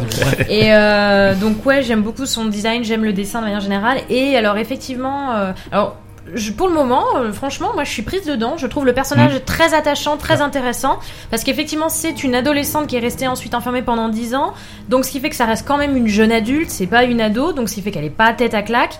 Elle a un petit côté un peu has-been qui est mignon, genre elle sait pas ce que c'est Twitter. euh, tu sens Ah oui. qu'elle galère Ouais, avec ouais. plein de références parce que justement comme elle est restée 10 ans enfermée, bon bah Oui, ça- ça donne des petites blagounettes assez sympas. Et, euh, et c'est un personnage vraiment très attachant. Et moi, j'ai vraiment envie de savoir ce qui lui arrive et si elle va retrouver ses parents. euh, voilà, tout ça. Je, je reviens sur le costume, il est vraiment cool. Et pour le Mm. coup, c'est le truc qui m'avait fait accrocher, c'est la, la, la, la couve de la- du premier issue en fait, où tu la vois avec euh, la- dans la toile avec son Oui. costume tout noir en fait. Mm. Et je trouve, je trouvais la pose ultra cool. Et donc c'est pour ça que j'avais acheté au hasard le truc euh, en me disant que c'est- je veux acheter ça. Euh, Gaylor, qu'en as-tu pensé? Eh ben moi j'ai beaucoup aimé et euh, comme euh, Red Sonia j'ai lu le quatrième chapitre. Ah, Voilà. Seal of Quality. Et euh, bah, qu'est-ce que je peux dire d'autre Euh, C'est marrant parce que Spider-Gwen, elle est complètement déconnectée de l'univers Marvel et pourtant c'est exagérément dense, comme on le disait tout à l'heure. Et elle, c'est l'inverse. Elle est directement balancée avec des références de, comme je disais, de Spider-Man de 2002 avec Ezekiel, le euh, totem, Spider-Verse, tout ça. Et son titre, il est super léger, il est super agréable à lire. C'est vraiment un Spider, une Spider-Woman que je prends plaisir à lire comparé au, par exemple, à l'autre titre Spider-Woman qui est sorti en même temps que Spider-Gwen et Ouais. Silk, qui toute cette mouvance de Spider-Girls qui, voilà, qui, qui suivait le Spider-Verse. Et euh, c'est le, le titre, de ces trois titres, c'est le titre le plus agréable à lire parce que justement, voilà, comme on le disait, euh, les dessins sont sont, sont charmants, euh, l'int- l'intrigue, elle, est- on, on sait pas trop où ça va, enfin on sait où, on sait où ça va, mais on, on- ça a l'air d'être un truc très prévisible, mais euh, on a envie de savoir quoi au final. Oui. Hein? Voilà, comme une petite série sympa qui se laisse euh, regarder un dimanche soir euh, avant de reprendre la semaine et voilà. J'ai trouvé ça très sympa. Le seul truc qui m'a un peu gavé, c'est à plusieurs reprises, euh, elle se plaint de ses limites physiques. Alors, est-ce que c'est parce que c'est une jeune? Est-ce que c'est parce que c'est une fille? Ou est-ce que c'est parce qu'elle est empoisonnée Ou euh, quelque chose qui la retient et qui retient son potentiel euh, Parce que Peter Parker, il est jamais de Ah, je suis un peu fatigué maintenant. Elle, c'est tout le temps en fait. Mm. euh, et Je pense que c'est les hommes de l'ombre derrière justement qui la limitent. Voilà, j'espère que c'est ça parce que j'ai pas envie qu'il fasse d'elle une sous Spider-Man. Parce que en fait dès le début elle se fait sauver justement par Spider-Man, ça m'a énervé. Je me suis dit bon, euh, si, si on va encore juste la voir euh, tweeter, euh, téléphoner à ses amis, faire la fête et boire de l'alcool, ça va me faire chier. Non, Ouais. au contraire c'est pas le cas. Mais j'aimerais pas que sa faiblesse soit vraiment son trait de caractère parce que c'est une fille, tu vois. Enfin, Mm. Non, ce qui est vraiment perturbant, c'est que pour le coup, elle est censée être, euh, avoir été entraînée justement par Ezekiel pendant- dans le bunker pendant 10 ans. Oui, Et au final, quand elle sort, effectivement, t'as un côté vachement euh, limité. Mais enfin, on, on sent qu'il y a un truc euh, qui va venir parce que quand elle s'énerve vraiment, je sais plus, enfin, sur la sur la machine euh, dans, Ouais. dans les, les choux numéro 2 je crois, ouais. elle se bat contre une machine avec des tentacules là. Mm. Genre quand elle s'énerve, elle le pète en un coup le truc. Bah même Oui, elle a un moment, elle a une un- espèce euh, de oui. poussée d'adrénaline ça, qui, oui. qui Mm. fait décupler ses pouvoirs. Ouais. Donc en fait, c'est probablement Ouais. qu'il y a plein Voilà, de il y, a- choses. il y a un truc qu'elle comprend pas encore dans sa façon de. Ouais. de- Bah même quand on la voit dans ses... quand elle fait ses premiers pas à l'extérieur après être sortie du bunker dans le titre Amazing Spider-Man, elle, euh, bah forcément, elle est un peu désorientée, désaxée, et puis elle s'en prend à Spider-Man qu'elle ne connaît pas, et euh, il commence à se friter, et elle, euh, malgré les, les années d'expérience de Peter Parker, elle, elle- il a beaucoup de mal, quoi. à- Ouais, donc ouais, il y a, y y un truc derrière venir. ouais, Quand elle s'énerve, voilà, elle est. Et ça, ça va être comme les super. Si, Mm. si elle, si, elle, si elle arrive à continuer sa série, ça va être comme tous les super-héros, elle va level up Ouais. et elle va gagner de nouveaux pouvoirs. Puis comme elle va à la quête de ses origines, de toute façon, elle va partir à la quête d'elle-même aussi. Donc Bien elle sûr. va découvrir plein de choses. Parfait. Euh, donc voilà, tous ces trois revues, euh, vous les, euh, enfin non, c'est pas ça, ces trois comics, pardon, vous les achetez soit de façon numérique, soit de façon physique dans les librairies. Voilà, c'est toujours dispo normalement, c'est sorti au début de l'année, donc ça devrait pas être trop compliqué à, récupérer. Voilà, voici pour ces revues, on va passer à la découverte. Toujours dans Comics Outcast numéro 22, n'oubliez pas de nous faire part de vos tweets et euh, je veux dire de vos tweets et vos remarques sur Twitter, mais non, de vos remarques sur Twitter. Voilà, arrobas Comics Outcast comme d'habitude. On va passer à la découverte. C'est Zef qui va nous parler d'un titre bien particulier. Il nous a demandé cette fois-ci de bien le lire parce que la dernière fois on avait un peu laissé tomber. Il faut bien le dire. Il s'agit, il s'agit, il s'agit de Chou. C'est dur à dire. chou, à chou. Alors je précise l'orthographe tout de suite parce que sinon on va me faire chier pendant le long. Avec C'est Chou, lunettes, donc c'est Chou mais comme, des euh. Ah bah oui, parce que je dis, bah après mon, mon écran de PC, sinon est je vais vieux, pas mal aux yeux. Oui, lunettes. Je suis professeur. vieux, je suis pas vieux, je vous emmerde. Euh, donc chou, c'est comme le verbe chou, donc mâcher, euh, C-H-E-W. Comme Chewbacca. Non. Euh, Oui, mais non, en Parce que fait. dans Star Wars, il, il- il mange des bacas. Je, je. Exactement. Euh, donc en fait c'est un titre donc de chez Image Comics qui est sorti en 2009 qui a été euh, créé par Rob Guillory au dessin et euh, John Layman au scénario. Bon, pareil je crois qu'ils ont rien fait d'autre à part ça en fait. Euh, je Le, scénariste a bossé dans les jeux vidéo. Ah bah voilà. J'ai- Ah. J'avais noté quelque part ce petit fun fact. Vas-y, vas-y, continue. je- Euh, donc en fait euh, ah maintenant en fait j'ai une connerie parce que John Layman en fait il a bossé sur du non, non il, a, il a bossé sur du Batman il a fait du euh, Red Sonia il a fait du Marvel Zombie Ah, voilà, tout de suite. H. donc il a fait non c'est un, c'est un- Tu, un- tu parles toujours du scénariste là? Ouais. D'accord, et ben le scénariste il a aussi bossé sur Metroid Prime Hunters mais sur nice. DS. Ok. Nice, ok. Voilà. Euh, c'est une série qui est ongoing, donc qui, euh, qui est pas finie aujourd'hui. On en est au 49e épisode aujourd'hui. Le 50 arrive bientôt et j'espère que ce sera pas la fin parce que c'est vraiment cool. Mais bon, euh, l'arc en cours est assez gros et là, il, va, bientôt se terminer. Euh, au niveau de l'histoire, donc c'est pas très complexe, c'est assez cool. Euh, après une grippe aviaire particulièrement virulente aux, USA, qui a tué des millions de personnes, toutes les viandes qui provenaient de, poulets et euh, d'autres oiseaux ont été interdites, ce qui mène en fait à un, véritable marché noir euh, de vente de viande de poulet euh, dans un contexte assez bizarre et c'est là en fait où on rencontre le héros de l'histoire. Donc on va suivre en fait un gars qui s'appelle Tony Chu. Donc Chu CHU. CHU, merci parce qu'il est asiatique, euh, qui a Enfin, un... il s'appelle pas Chou parce qu'il est asiatique. Hein. Non. mais, non, il Ah, s'appelle pas Chu. Non mais ça s'écrit Ouais. comme ça. Il est comme ça, il s'appelle Chou. Il est voilà. What the fuck? Mais non, mais des Sérieux vérités. Machouille. non, mais c'est pas ça. Bref, euh, et qui a un don assez spécifique puisqu'il est cibopathe, cibopathe.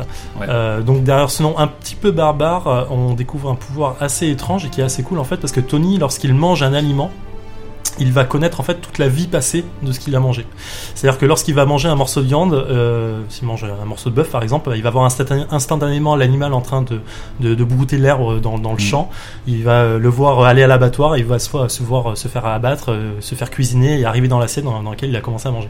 Donc il y a, il y a tout ce côté un, un peu bizarre euh, qui on comprend pas où ça mène au début et c'est surtout le premier pouvoir euh, qu'on voit apparaître dans la série. Mm. Euh, au fur et à mesure, Ah, excuse-moi, je t'interromps. Nous, en fait, pour le- l'émission, on a lu le premier arc. Donc, en fait, ça correspond au pro, du premier au au cinquième. Voilà, Ouais, c'est le premier arc qui présente le personnage. Voilà. Euh, et justement, dans ce premier art, en fait, on voit pas beaucoup de pouvoirs. On en voit que deux ou trois, je crois, si je dis pas de conneries, mais je- j'y reviendrai un peu plus tard. Euh, donc au début, en fait, on suit Tony qui, euh, après avoir plus ou moins foiré une première mission avec, euh, je crois qu'il est au Vice au début, euh, qui, euh, il va en fait dans un, Euh, ouais, je crois. ouais. ouais, en il fait, à la il doit, Pidi, voilà, il doit découvrir en fait. Voilà, à Mm. Philippidi. Euh, donc au début en fait il doit découvrir en fait la provenance d'un- la provenance de poulet dans un restaurant en fait ils, vont un restaurant qui vend toujours du poulet et il doit tout découvrir d'où ça vient. Et en fait la, mission tourne plus ou moins mal puisqu'il découvre que c'est de la viande humaine et en tentant d'arrêter le cuistot euh, son partenaire se prend un grand coup de hachoir dans la, gueule. Et lui en fait euh, il arrive dans la l'arrière rue en fait et le cuistot se suicide devant lui en disant tu sauras jamais qu'est-ce qui se passe dans la vie là. et il se met un grand coup de couteau dans la gorge. Et là Tony un peu un peu vénère il se dit ok euh, va te faire foutre connard qu'est-ce que je fais? Il commence à bouffer évidemment le cadavre pour tout connaître de lui ça prend ça, ça, ça met un peu le ton de la série euh, dans, dans direct parce que c'est ce qui exactement ce qui va se passer en fait dans les dans la suite c'est que Tony en fait va est un flic et donc dès qu'il va euh, enquêter sur un crime va forcément manger un morceau de la victime pour découvrir ce qui s'est passé et pouvoir enquêter plus facilement Voilà, donc ça donne le ton. Effectivement, euh, tu dis, mais c'est pas ce que je voulais. C'est c'est pas ce que je voulais voir. À résumer, c'est Parce qu'il très bizarre. de cuisine. C'est- c'est euh, vraiment au début, bizarre, tu penses ouais. qu'il va euh, vraiment élucider des trucs un peu simples, mais. euh, En fait, voilà, son, son pouvoir fonctionne absolument avec tout ce qu'il mange. Je précise parce qu'à un moment, on, on voit un, un- son, son chef, hein, ça arrive dans les, dans les numéros suivants, mais son chef, en fait, lui dit euh, Tu dois euh, enquêter sur ça, et il lui a un- une grosse merde qui apparaît mange sur son du bureau. caca. Et donc voilà. Il le mange pas, mais c'est pour l'idée du, du truc parce qu'effectivement ça peut aller très loin. Donc tout ce qu'il mange, euh, il arrive à, à découvrir ce qu'il y a dessus, sauf pour les betteraves. C'est- Je sais pas pourquoi, mais c'est c'est le Les seul truc. betteraves n'ont pas d'âme. Elles ont rien, elles ont pas de n'ont pas de vie, en fait. c'est des no-life les betteraves. Euh, donc il le fait aussi avec les victimes. Euh, et donc après, après sa première enquête foirée, en fait, il va être recruté par le FDA, donc Food and Drugs Administration, et Qui va- existe vraiment, du coup. oui, et qui va, il va bosser avec un nouveau partenaire qui s'appelle Mason Savoie. Pas comment on dit Savoie. Je dirais Savoy. ouais. Euh, Ça va, donc ce dernier qui a un, un gars qui fait un peu très anglish avec un petit monocle, une petite, un petit béret, j'aime beaucoup, euh, euh, qui est assez large, qui est assez badass parce qu'il se bat euh, super bien d'ailleurs et il se bat avec des sailles, une espèce de couteau. Oui. le truc de Raphaël Égyptien. Voilà, j'allais C'est dire. égyptien. Ah non, je sais Ouais. pas. Euh, je et donc des il va, il va devenir en fait un espèce de mentor pour, pour Tony, qui, parce que lui aussi a le même pouvoir, il est cybopathe, et euh, dans l'idée, je crois qu'il il précise au début qu'il y en a 3 dans le monde, de, Mm. de Oui. cas comme ça en fait. Un, un dont ils veulent pas parler parce qu'il est vraiment pas cool. Ouais, qu'on Euh, découvre vraiment plus tard dans la le- série justement. Le, le Chou, euh, le héros. Voilà. Et en fait, ce- le, le- le- celui dont ils veulent pas parler, en fait, c'est le gars qui est dans le dernier arc actuel et qui est vraiment vraiment barge et qui est vraiment cool. Euh, donc du coup, euh, après ça, ils vont travailler ensemble et leur première enquête va être de découvrir en fait pourquoi un des clients qui a mangé dans un fast-food a découvert un, un doigt dans son hamburger.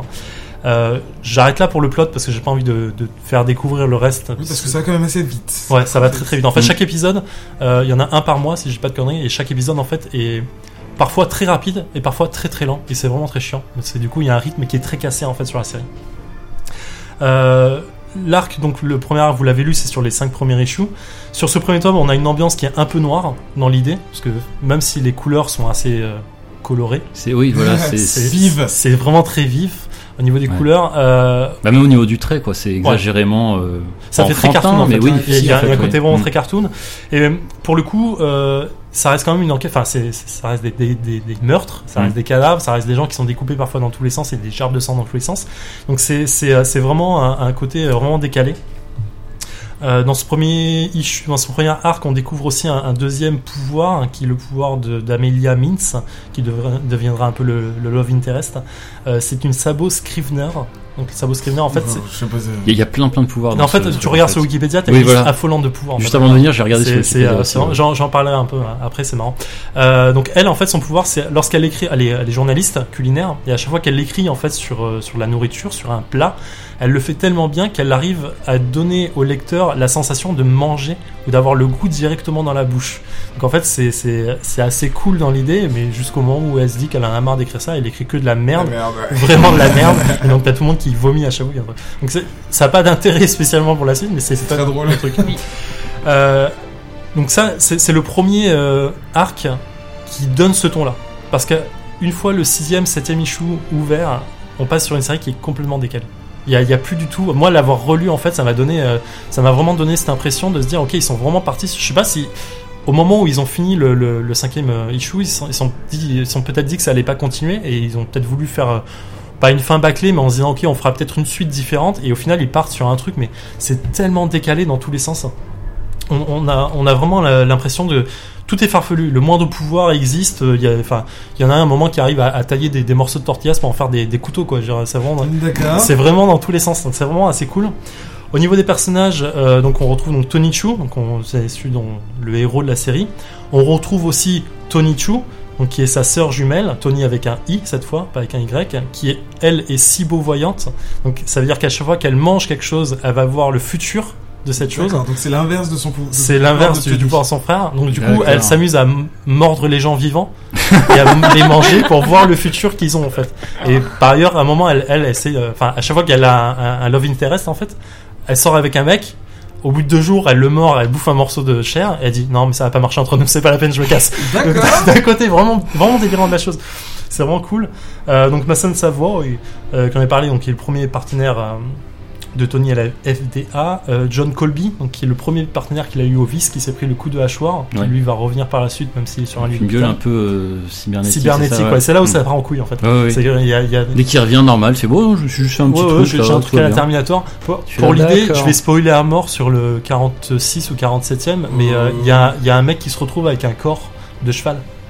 tu vois, c'est vraiment. L'autre, il a une, une main, à la place d'une main, il a une crâne de. Une, Oui, j'ai vu. pince de crabe, oui, oui, je l'ai vu, et l'autre, ouais. il a un corps de cheval. Donc vraiment, pour dire à quel point ça, ça, part, ça part un peu en couille, mais c'est vraiment génial, je le conseille. Euh, Il y a Ali- euh, Amelia Mintz, donc il vient le Love Interest de Tony, ça je l'ai déjà dit, et on découvrira plus tard une un personnage qui est encore plus important qui s'appelle Olive Chu, donc qui est la fille de Tony. Là, je vous fais un spoil majeur, je suis désolé. Euh, qui a aussi un pouvoir, mais dont je vais pas parler parce qu'il est, il est super intéressant.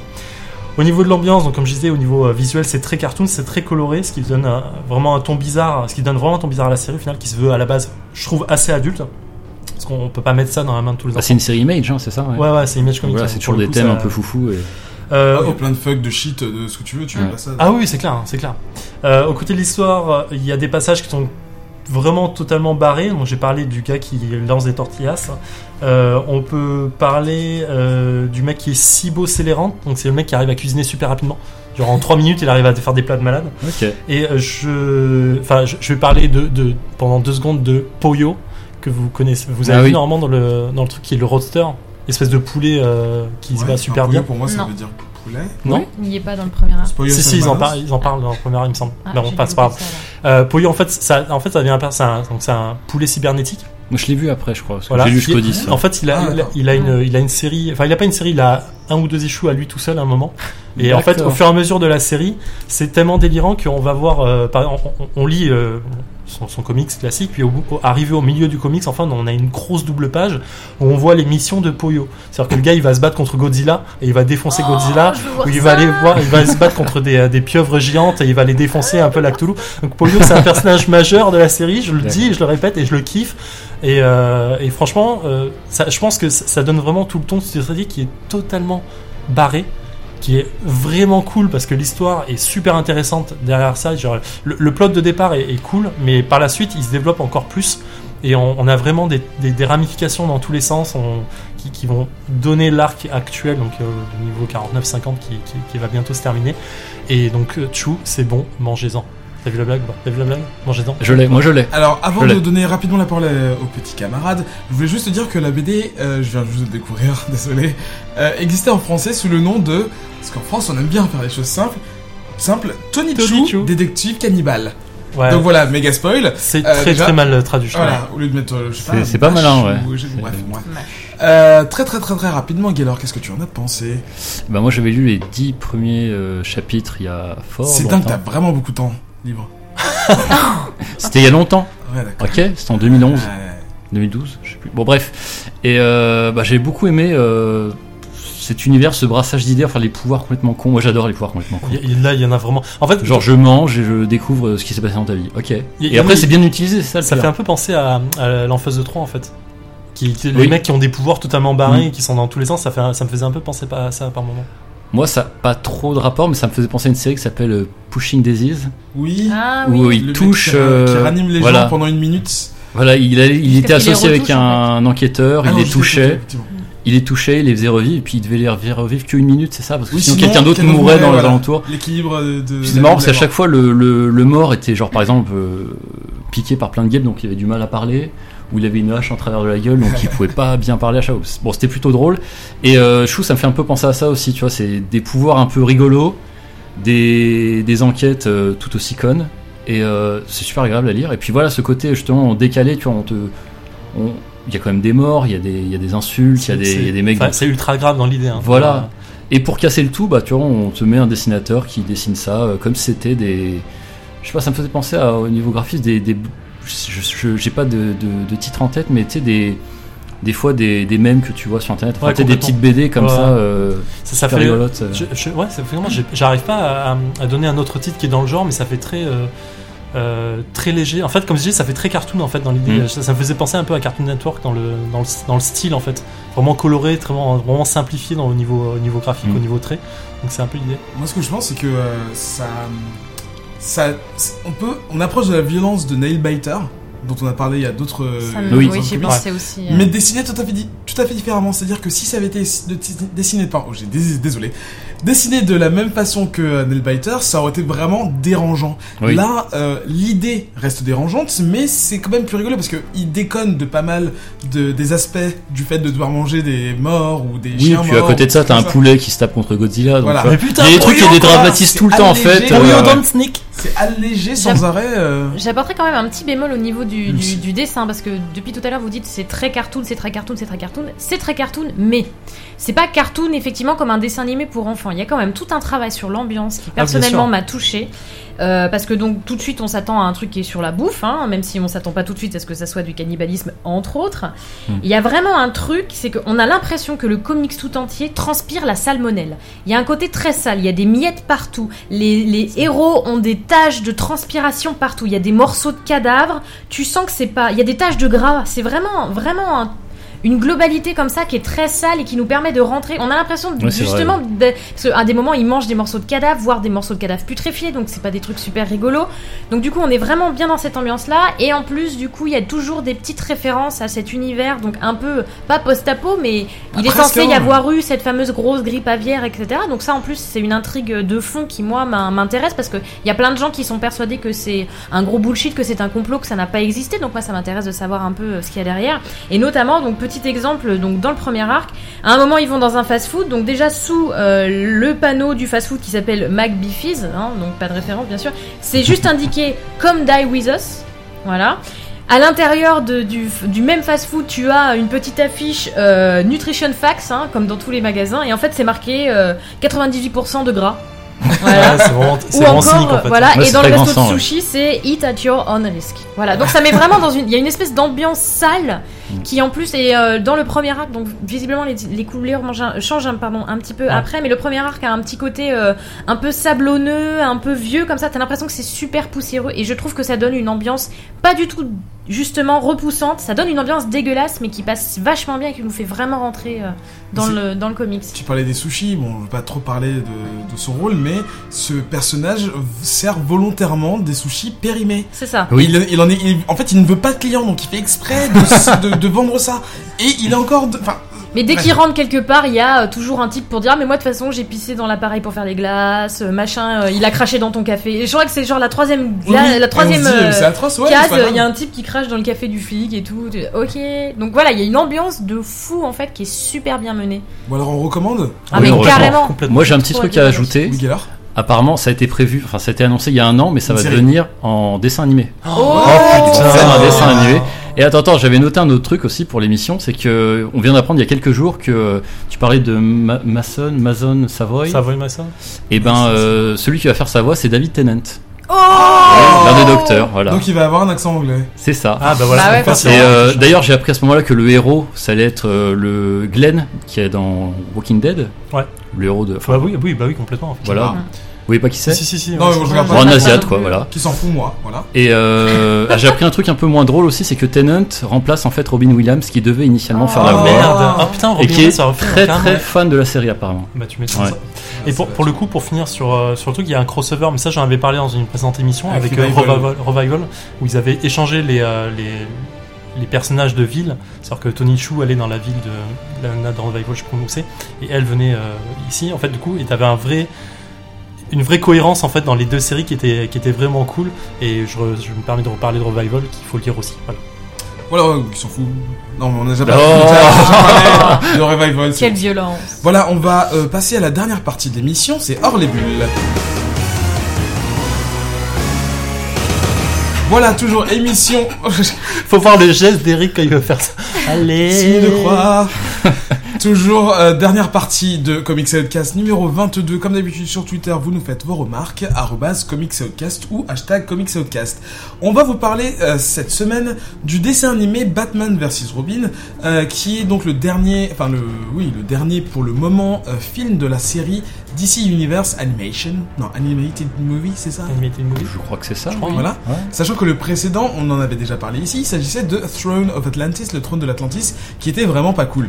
Hein Ah mais c'était Aquaman ça. C'était voilà, Aquaman. D'accord. Euh, non, en fait, c'est Justice League, Throne of Atlantis. Ah d'accord. En fait, ils apparaissaient quasiment tous dedans. J'ai pas regardé. Je- Moi non plus. En fait, Je, pas non, j'ai pas osé. Mais- Genre, mais je vous ai écouté en parler et du coup, mais pas du tout de. Bah non, c'est vraiment pas pas, cool. Bah non, l'animation et l'histoire. Euh, là, on voit qu'ils ont, enfin, ils ont, ils ont pas mal bossé. Donc ça, c'est Mm. quand même encore sorti en février. Donc je crois que c'est le mois de l'année, hein, le mois de février. Bah écoute, là il y a plein de trucs dont on a Le mois parlé. de l'émission, Février, c'est un mois de l'année, oui. Oui, Euh, voilà, je- te confirme ça, oui. 1 sur 12. je- T'en bouge pas, je regarde dans mes notes. Ah, c'est Donc deuxième, voilà, alors, euh, donc voilà, c'est sorti en février, c'est disponible euh, sur iTunes, c'est disponible en DVD, en Blu-ray, machin. Je sais pas si c'est vraiment C'est pas sur Netflix mais- peut-être Je- C'est en fait, j'allais Ah, dire, sur je, crois que c'est sur Netflix. Oui, je l'ai vu sur Netflix. moi. La première Ah, fois je que j'en sens parler, je crois cassé que tôt, euh, pas de regarder de cette façon-là. je, crois, je crois que c'est sur Netflix. hein. Ah, je me suis embêté à télécharger un. Non, bon. Alors, alors, bah non, quand tu Bah, télécharger sur sur tu télécharges. Ah oui, oui, oui. oui. De façon long. légale. Voilà. Le téléchargement problème, c'est pas très bien en légal. HD et tout ça, donc c'est un peu Oh. embêtant. Euh, donc voilà, ça raconte quoi? ça. Qui, qui est-ce qui veut nous présenter le plot de ce dessin animé d'une heure vingt? Ça m'a vraiment surpris que ça dure 1h20, mais. Moi je veux bien. Mais Vas-y. Gaylor avait l'air chaud sur ça. je- Non, pas trop, pas trop. Pas Non, trop je... Bon, Ah oui, bah. Zef alors Euh, je vais me rajouter des petits trucs en complément. Alors en fait pour le plot de départ, moi je vais faire simple en fait parce que je, je me suis, quand je l'ai vu, je me suis dit ah mais en fait c'est juste ça et ça. Et donc en fait c'est l'arc euh, The New 52 de Batman par euh, Snyder et euh, Capullo et c'est le premier arc euh, Court, Court of Owls et c'est le Donc, premier Court arc of Owls, oui. voilà Owls, je dis ça Owls. Owls. T'as Owls. fait un H, t'as fait un Non, pas H de aspiré. Ouais. euh, pardon, excusez-moi. Owls. Et plus jamais, c'est le premier arc de ça et c'est le premier arc de Batman et Robin. Oui, c'est ça. c'est les deux mélangés, ils ont fait un mix-up et euh, dans un autre univers parce que finalement c'est Mm. pas le 1. Mix-up à la relevée. Oui. pas compris. Oui, merci, merci, non, merci. Street, euh, Street Les, 4. les- les vrais. ça. Euh, Et donc du coup, euh, ils ont fait ça et ça a donné un film de 1h20 que j'ai trouvé particulièrement cool. Donc pour préciser pour ceux qui n'ont pas lu les arcs, ça veut dire qu'en fait euh, on se retrouve avec euh, le nouveau Robin, donc le dernier Robin en date qui est Dam- Damian Wayne, donc qui est le fils de Batman et de Talia Al Ghul, euh, qui est donc chez son père après un, un gros euh, gros gros euh, bordel pour euh, venir chez son père au final. Bon, en gros, c'est le nouveau Robin. Et Oui, c'est le nouveau quoi. Robin qui est très arrogant, Mm. qui est ultra balèze, qui Oui. est sûrement plus fort que les Entraîné par son grand-père, enfin, entraîné son par armée ninja et tout. Quoi. pour être l'homme, enfin le, le Bah, le tueur, le meilleur tueur du monde. L'assassin ultime. Voilà, il a 10 ans, c'est le meilleur assassin du monde. Le maître Pokémon, quoi. Suis pas au-dessus. Bon. Non. Non. Et bah, donc du coup, euh, donc il, il retourne, chez- il est, il est chez, il est chez son père, Bruce Wayne, il devient le nouveau Robin et donc il fait ses missions avec Batman. Il est ultra arrogant, il est super balèze, il veut toujours prouver qu'il est le meilleur, il veut toujours prouver qu'il est bon, qu'il vaut euh, la confiance de Batman sans vraiment la mériter. Et euh, donc on a ce plot là et à côté de ça on a le début du plot de Court of Owls, Oui. Owls Ah ouais. euh, avec euh, le, le Talon qui apparaît et qui tue un des premiers. euh, enfin, le, le Dollmaker, en fait, une personne qui disait que Batman et Robin étaient là pour arrêter. Et euh, donc, il tue euh, le Dollmaker devant Robin en disant euh, trust, trust your, your instinct, Mhm. euh, mon accent anglais, et euh, en disant Tu tu, tu, tu dois voilà, croire en tes instincts, Ouais. et en disant voilà, tu dois, t'es un tueur, t'as été né et entraîné pour ça, deviens un tueur. Donc, en fait, il y a il joue sur le côté euh, ultra arrogant de, de, de, de Damian Wayne en disant fais ce que tu as envie de faire, n'écoute personne d'autre. Et là, t'es à juste 3 minutes du film, quoi. Moi, je trouve ça très fort dans le film, c'est que il te place ce personnage sur Robin qui a un lourd passif, qu'ils ont mis beaucoup de temps à amener dans les comics, qui est très arrogant, comme tu disais, qui est très fort. Et en trois, en trois séquences, toi, tout de suite, on sait qu'il est super fort, arrogant, qu'il a beaucoup de mal avec euh, le, le faut préciser voilà qu'en à obéir à Batman. le- la, la première scène qu'on voit, c'est de- Robin en train de conduire la Batmobile qu'il a volé à son père pour Voilà. aller arrêter le Dollmaker tout seul. C'est ça. ça, voilà, donne tu vois une Batmobile qui arrive et tu vois un petit Robin de, de 10 ans qui sort et Et donc du Ouais. coup, on a ça et tout de suite après, donc ça, ça enchaîne sur toute l'intrigue euh, du, du de- Enfin, je, je vais pas, je vais pas dévoiler le reste parce que c'est quand même cool à, deviner, à, à Vous regarder. avez juste mis un truc, euh, quelque chose d'assez important, c'est que euh, au-dessus. on attendait que Lucie nous le dise ça- en fait. De quoi au- Au-delà de son arrogance, tout ça, c'est qu'il a beaucoup du- de mal avec justement la différence entre le bien et le mal et Oui. où est la limite. C'est surtout ça qui définit euh, le. En fait, c'est ouais. c'est de la justice, c'est pas de la vengeance. Voilà. Oui, bah c'est ça, c'est Oui, voilà, c'est- c'est ce que Batman essaye de lui mettre absolument Quand dans la est, tête. quand il est euh, sur le point de tuer le Dollmaker, enfin, Mm. il arrive devant lui, il est vraiment, il l'énerve beaucoup, il est sur le point de, de le tuer. Et puis il est toujours cette phrase de un peu d'ancien fumeur. Non, je ne dois pas. Non, je ne dois pas. Ouais. Ouais. Et, euh, Rappelle-toi le 12 step de. Et donc du coup, euh, voilà, le, plot donc euh, grandit derrière avec euh, il y, a, y a un love interest avec euh, Bruce Wayne, il y a plein de trucs qui sont bien menés. Pas entre Batman et Oui, j'ai eu peur, je là. précise, La le formulation. love interest, Il y a un petit love interest, ouais, vrai, vrai. Je pensais, je pensais à Samantha, oui, effectivement. Voilà. Euh, donc du coup, il y, a- il y a tout ça qui arrive et je trouve que le, le- le mix entre les deux, donc les deux arcs de Batman et Robin et Batman de la série de New, The New 52, La cour des hiboux The New 52, je disais juste. Oui, mais la cour des hiboux. La ouais, mais cour les des- deux, les deux arcs sont New Oui, 52, en fait, non mais j'ai pas. Oui, je parle de la série principale de Batman et Mm. Batman Robin. Bref, on s'en fout. Euh, je trouve que le, le mix Ouais. est ultra bien fait. Euh, Enfin, tout, tout est cohérent, tout est, tout est limpide en fait. Même si on n'a pas lu les, les comics, euh, en sortant de ce dessin animé, en fait, on peut, je pense, suivre les, deux, les deuxièmes arcs de chaque série sans trop être perdu en fait dans le truc. Ah non, pas du tout, non. C'est, oui, oui, non. C'est à la fois euh, fait pour euh, ceux qui n'ont pas lu le comic. C'est vraiment typiquement le, le film fait pour voilà, pour ceux qui n'ont pas envie de lire, mais qui ont envie de savoir ce qui se passe. Non, mais oui, c'est vrai. Il y en a beaucoup qui, qui ont envie de voir Batman, enfin qui ont envie d'être au courant et qui sont pas forcément, qui ont pas forcément le temps de, bon déjà le- les moyens et puis le temps de, parce que t'as quand même co- combien de séries Batman en parallèle? T'en as Euh, 5, cinq 6, ou 7, six, ouais. voilà. Bon là il se trouve qu'ils ont mixé les deux meilleurs, parfait. Et euh, ils l'ont bien fait quoi. C'est- Toute l'intrigue comme tu disais de base, c'est euh, sur euh, la cour des hiboux. Donc il y a toute cette ambiance, on sait que quelque chose se passe dans Gotham, on sait pas trop quoi, on sait qu'il y a eu un truc avant Batman. Il y a une espèce de, de, de justicier qui se balade et de, de société secrète, mais on n'en sait pas plus. Enfin, au début, puis après on en apprend petit à petit. Et il y a ce, justement ce, ce, ce méchant qu'on retrouve dans Batman et Robin qui essaye de corrompre Robin, parce que c'était en fait un ancien allié de, de Batman euh, à l'époque où Bruce Wayne s'entraînait pour être Batman. Et ils ont converti ce personnage, Mr. Nobody, en, en un euh, Talion, le, un guerrier hibou. Ouais. Le guerrier principal. Qui est vraiment cool et qui, au final, a Et ça même- passe. Voilà, ça passe très bien et même il a, il a un passé en fait. Il a un passé qui est, qui est, qui est montré dans le dessin animé. Oui, ils ont fait un passé. Oui, oui, Et donc du coup, ça devient un méchant qui est, par logique, ultra intéressant. C'est un méchant qui a un passé et Bah, un qui est a une raison d'être méchant. Au moins, il est crédible. ouais. Ouais, complètement. Euh, Lucie, t'en as pensé quoi Euh, bah écoute, euh, moi je suis pas une grosse fan de l'univers de Batman, donc de façon sûre et certaine, je n'ai pas lu les arcs correspondants et j'ai trouvé que c'était pas. C'était plutôt facile de rentrer dedans. J'étais un peu perturbée au début. Comment ça, c'est son fils? Comment ça, c'est Ah en oui, plus hein. le petit-fils de Razal Ghul A, A plus B plus les petits spermatozoïdes, ça fait des enfants. Donc là, voilà. euh, mais une fois passé ce moment-là, euh, c'était très chouette. J'ai trouvé que euh, le, le, enfin, le- le- l'animation était très agréable à regarder. Et je m'attendais pas, enfin peut-être que naïvement je me disais ok c'est un dessin animé. Moi les derniers dessins animés Batman euh, que j'avais regardés c'était ceux qui passaient dans les années 90. Et oui, Voilà, donc ce qui fait que ça fait très longtemps que j'en ai pas regardé. Ah oui. Et du coup quand je me suis rendu compte qu'il y avait beaucoup de sang, que c'était très violent, j'ai été un peu étonnée, mais en même temps ça rendait ça très adulte. Donc ça rendait ça très agréable à regarder.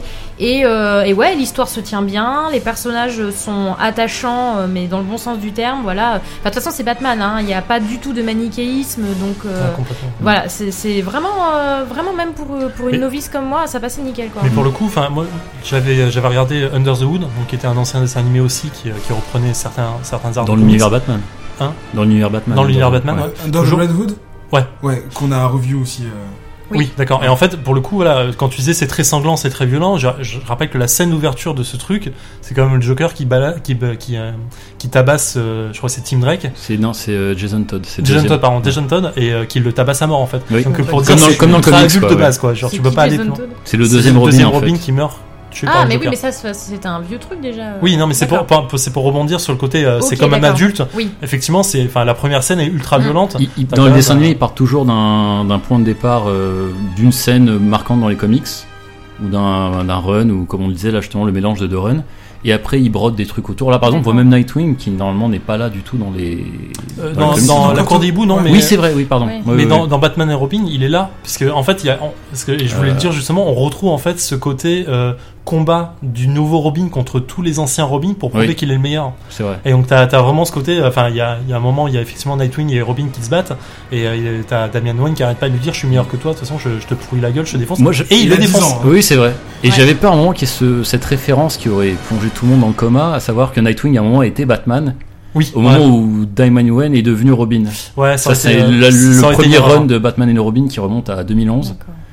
Et euh, Qui était cool. oui, qui ouvrait vraiment le, ce- ce- cette nouvelle team, quoi. Et depuis que Dick Grayson est redevenu Nightwing, il y a toujours dans le comic ces petites références, machin. Ouais mais là du coup ils ont essayé je pense de faire efficace pour le Oui. dessin animé Oui, et c'est ça part pas partout. Mais c'est euh, ce genre de bien, référence qui peut ouais. paraître badass sur le moment et puis Oui. qui peut en fait euh, plonger. Oui, mais qui du euh, coup voilà ne parle surtout qui aux fans trop, ou aux gens qui lisent les comics. Et là vraiment le dessin animé prend le parti pris de dire on propose quelque chose de tout cuit, c'est Mm. fait sur la table et exactement vous ça. pouvez en profiter comme ça. Bah justement, c'est ça, que ça, j'ai apprécié. Voilà. Et en fait, ça- c'est ça très facile de tomber justement dans, la référence comme ça, d'accumuler des trucs. Et en même temps, ça tombe pas forcément dans les clichés parce que bah forcément Robin, euh, au bout de 10 minutes, tu dis mais mais, mais tard ta gueule petit con, je vais t'en mettre une, il Ouais, est, un insupportable. Ah oui, oui. Et en Ah, fait, vu bah, tweet. plus- ouais, non mais grave. Et en fait, plus t'avances. euh, Ça pour le coup, ils l'ont très bien fait. Il est vraiment comme oui, ça. voilà. génial. il est Mais génial voilà, comme il n'y a pas de manichéisme dans Batman, bon bah forcément plus t'avances et plus tu comprends aussi que la psychologie de ce petit garçon, enfin Batman le dit très bien à la fin euh, quand justement Nightwing lui dit mais c'est un petit garçon de 10 ans, il dit non non, non non, il a 10 ans, il a le corps d'un enfant de 10 ans mais avec tout ce qu'il a vécu euh, dans sa Ouais. tête c'est pas du tout un enfant de 10 ans donc euh, voilà il a toute sa psychologie à lui et tout et euh, vraiment euh, ça se déguste. Ouais, j'ai un petit bémol perso. Bon, alors c'est vraiment euh, subjectif à mort. C'est que quand tu lis tout le temps ce personnage de Robin qui est super arrogant, machin, puis à un moment t'entends vraiment le personnage qu'il incarne, enfin un gosse de 10 ans. Ouais. Toi, Ouais, il y a- il y, ça a- parle plus. hein. il y a une petite cassure quand même. Ouais, hein, je suis d'accord. ah oui, Je me- c'est à ce moment-là tu dis. Oui, voilà, tu dis. Ah oui, c'est vrai, il a 10 ans, c'est un enfant qui parle. Bon. Et ok. oui, et oui, Ouais, ça a une fait un petite peu. Ouais, la, voix qui est envie de tabasser. Mais c'est c'est intéressant justement parce que là tu le vois traîner avec des adultes qui sont en train de lui demander de tuer des gens, euh, de, de, d'être d'être un justicier. Moi c'est vrai que j'ai pas quand j'ai entendu sa voix, je me suis demandé est-ce que c'est un flashback de Robin? Parce que je ne savais pas de, de quoi parlerait l'histoire. Mm. Euh, et quand à la fin, parce que c'est seulement à la fin qu'on révèle son âge, on sait qu'il est très jeune, mais Ouais. tu te rends pas compte. euh, 12, 13, bon, voilà, il y a des gens qui muent très tard, mais 10 ans Ah, D'accord, ok. Euh, tu vas envoyer un gamin de 10 ans dans la rue, je pense que bon, euh, déjà faire ses acrobaties et avoir ce genre de, de, de, de- comment dire de, de, de décision super importante. Est-ce que je tue cette personne parce que c'est un criminel et que si je laisse en vie, il va pourrir ma ville, machin? Je pense qu'un enfant de 10 ans déjà, il sait pas faire Bah, ça. en fait, donc je, voilà. je fais un rapport assez lointain, mais ça me faisait vachement penser à, à- enfin très lointain, euh, avec Walking Dead, la série, enfin la série, le, le jeu vidéo où on incarne, enfin la saison 2 où on incarne euh, Clementine. Et donc t'as un côté effectivement très adulte en fait qui est obligé, qui repose sur les épaules de Clementine, mais qui a pas du tout cette réflexion ni l'expérience qui va avec ça en fait. Et donc du coup ça me faisait vachement penser à ça parce que j'aurais bien aimé avoir un personnage de ce, de, comme Damien, Damien Wayne Mm. dans, euh, dans Walking Dead pour avoir ce côté vraiment badass du truc. Mais bon. Entraîné par des ninjas zombies. Et là, j'avais une question pour, euh, enfin pour toi, parce que le Dawnmaker qui, qui est retrouvé là-dedans, c'est le même Dawnmaker qu'il y a de, dans euh, The New 52 qui euh, découpe le Joker ou pas? Eh Ben, ça m'a fait penser à ça, Ouais. mais je sais pas. J'ai l'impression que c'est typiquement l'ennemi qui a été euh, inventé pour le film. D'accord, mais c'est en moi, fait, me faisait- il me souvient, je me souviens, enfin j'ai pas regardé les comics, mais il je, je me souviens pas qu'il avait cette gueule-là en fait. Bah, je me souviens pas qu'il était aussi baraque en fait. non, pas du tout. quoi. ouais. Oui, ça lui avait très pas en fait. euh, ouais. Moi, il me faisait penser à un de ses ennemis justement qui faisait parler du premier, qui, qui faisait partie du premier run de Batman et Robin dont on parlait de Grant Morrison. Tu vois des ennemis complètement loufoques. Oui, complètement. Oui, avec le, la- le masque sur la gueule, Voilà, qui fait un peu ouais. euh, enfant dans un corps d'adulte. euh, C'est ça, complètement. Oui, super effrayant quoi. ouais, la personne qui fait la voix, excusez-moi. La personne qui fait la voix de Dawnmaker dans le dessin animé, c'est Weird Al Yankovic. Oh, classe. C'est pour ça qu'il a une voix un peu bizarre comme ça, qui parle, mais j'aime les enfants. Dites-moi, C'est un musicien slash comique qui fait pas mal de chansons Parodie. parodiques. D'accord. Vous Voilà. connaissez, vous l'avez déjà vu, entendu. Ouais, je sais pas si vous avez déjà vu ce clip, euh, cette parodie de I'm Bad de Michael Jackson où c'est Oui, Ah, c'est lui, Oui, d'accord. oui, C'est lui. lui, Bon, c'était il y a 20 d'accord. ans du coup, mais c'est c'est- c'est Ah lui oui. Dollmaker. Ouais, qui fait la voix. la voix en tout cas. Ah putain, elle, est- bien creepy, elle est hein. creepy sa voix. Non, dans la ville, il est comme ça aussi. Et du euh. coup, au niveau du cast, le, le personnage, enfin le personnage, le comédien qui fait la voix de Bruce Wayne, c'est le même que dans Atlantis et dans euh, Under the Red Hood. Donc ça va, il y a, il y a une C'est pas certaine le. continuité. Euh, c'est un peu dommage. Enfin, ça, je le reproche toujours, mais c'est un peu dommage. C'est pas le même qui fait la voix dans les jeux vidéo, par exemple. Ouais. Et ça, c'est. Enfin, il n'y a pas une, une continuité par rapport à ça. Comme, euh, comme euh, dans Arkham, euh, Arkham Origins, ils avaient aussi changé le casting de toutes les voix. Donc, du coup, on avait plus la voix du Joker qui était. Oui, mais Arkham Origins n'existe pas. Ce jeu C'est vrai, c'est un jeu qui n'existe pas. Ouais. Bien qu'il soit bien meilleur que Arkham Knight pour l'instant. Ah ouais Troll. Oh là là, je suis pas là si loin pour ça. On mais- en parlera euh, bah, dans un prochain Hors les Hors bulles. les bulles. les bulles. Hors les bulles, hors les bulles. Bah merci pour toutes ces revues. Bah de rien, ça me fait plaisir. Mais oui. Attends, jingle Voilà. Oui, parce que cette émission sera enregistrée, je vais la monter après, et je, me fais des pouvoirs magiques. Ça fait, ça fait du bien de faire Et jingle. pas T'aimes le montage ou pas Jingle T'aimes le montage, Arrête, j'en ai marre. T'aimes le montage ou pas Euh, ouais, là, c'est mon deuxième montage, j'ai l'habitude, là, ça commence à, ça, ça commence à rentrer. Euh, on fait des bisous à Joe, hein. euh, bon courage pour ton festival, je- j'espère que c'est Bah, c'est fini là. Ah, c'est fini Bah, Ok, pourquoi on n'est pas chez lui à rentrer en jeu Non, c'est le dernier soir. là. Voilà, Ah, là on est en plein dans Là, la c'est- soirée. Là, c'est vendredi soir, il fait chaud. C'est pour ça qu'on fait du home studio. chaud. Crève de choses. Voilà, et merci à Zev de nous avoir permis d'enregistrer cet épisode, sinon on aurait dû le faire à, à deux Fontenay. D'accord. Voilà, ça aurait été chaud. Mais là, on est à Je deux. merci, merci Zef alors. Non, on à est deux à deux à Montempoivre, voilà. Il y avait une blague que j'ai pas compris, mais c'est un plaisir de vous Ah, retrouver chez moi. Euh, J'essaie de, Oh. de garder l'esprit Radio Kawa. Tiens, en parlant de Radio Kawa, cette émission est une radio- émission Radio Kawa Oh, c'est pas vrai. Il me Oui, semble. produite par Radio Par Kawa Radio Kawa. et diffusée sur. Radio Radio Kawa Kawa. Ah là là, c'est Oh mon dieu Voilà, donc comme d'habitude, vous, euh, enfin comme d'habitude, ça va être la deuxième fois, mais vous nous téléchargerez, téléchargerez sur iTunes ou sur le site de Radio Kawa directement. Euh, faites de nous un des meilleurs podcasts français. Des portes. Podcast podcast français Ah, le podcast, c'est mon prochain podcast qui sera uniquement consacré au bacon. Les mecs, les mecs, euh, c'est chaud. Ah, mais euh, soyez tous à la rentrée pour mon podcast. Ton podcast. Donc on a tous une variété. C'est quoi C'est un non, mais lui, podcast il a vraiment. Ouais, complètement. Non, non, non, mais sérieusement, à la rentrée, moi je lance mon truc, donc euh, soyez là aussi. Bah, tu t'auras qu'à communiquer sur les réseaux sociaux. Moi je Oh, serai là.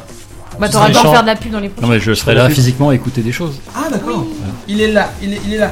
Donc voilà, nous on vous donne rendez-vous le lundi 13 juillet. Donc on vous mettra, donc là comme d'habitude pas d'horaire, mais on vous mettra à disposition le podcast au milieu de la journée quand j'aurai le temps, quand j'aurai envie. Enfin, voilà, quoi. Bah oui, c'est l'été, on fait un peu ce qu'on veut là. Voilà, c'est l'été. yeah. Nanana, nanana, nanana. Non. Personne ne s'en de cette émission. Non. Ok. Bon bah on va, voilà, euh, voilà. Je je- je sais pas trop quoi dire. On parle du Twitter, du Facebook, du Non, c'est Instagram, fait, du Twitter. Vine. Oui, D'accord. Twitter, Comics Podcast, d'ailleurs. Ok. Euh, Facebook, c'est la même chose. Aimez-nous. Instagram, aimez-vous. Voilà. On vous dit Ah, au mais revoir, euh, il y a- Zef il y, a- il y en a qui disent ça, mettez-nous des étoiles sur iTunes. Je sais pas ce que ça veut dire, mais il y en a qui disent ça dans les podcasts. Bah C'est un truc de, de ninja, non C'est pas un truc Je sais de pas, je sais pas, shuriken mettez des étoiles sur iTunes. Mettez des shurikens sur du. Donc, pour la deuxième fois, au revoir, Zef.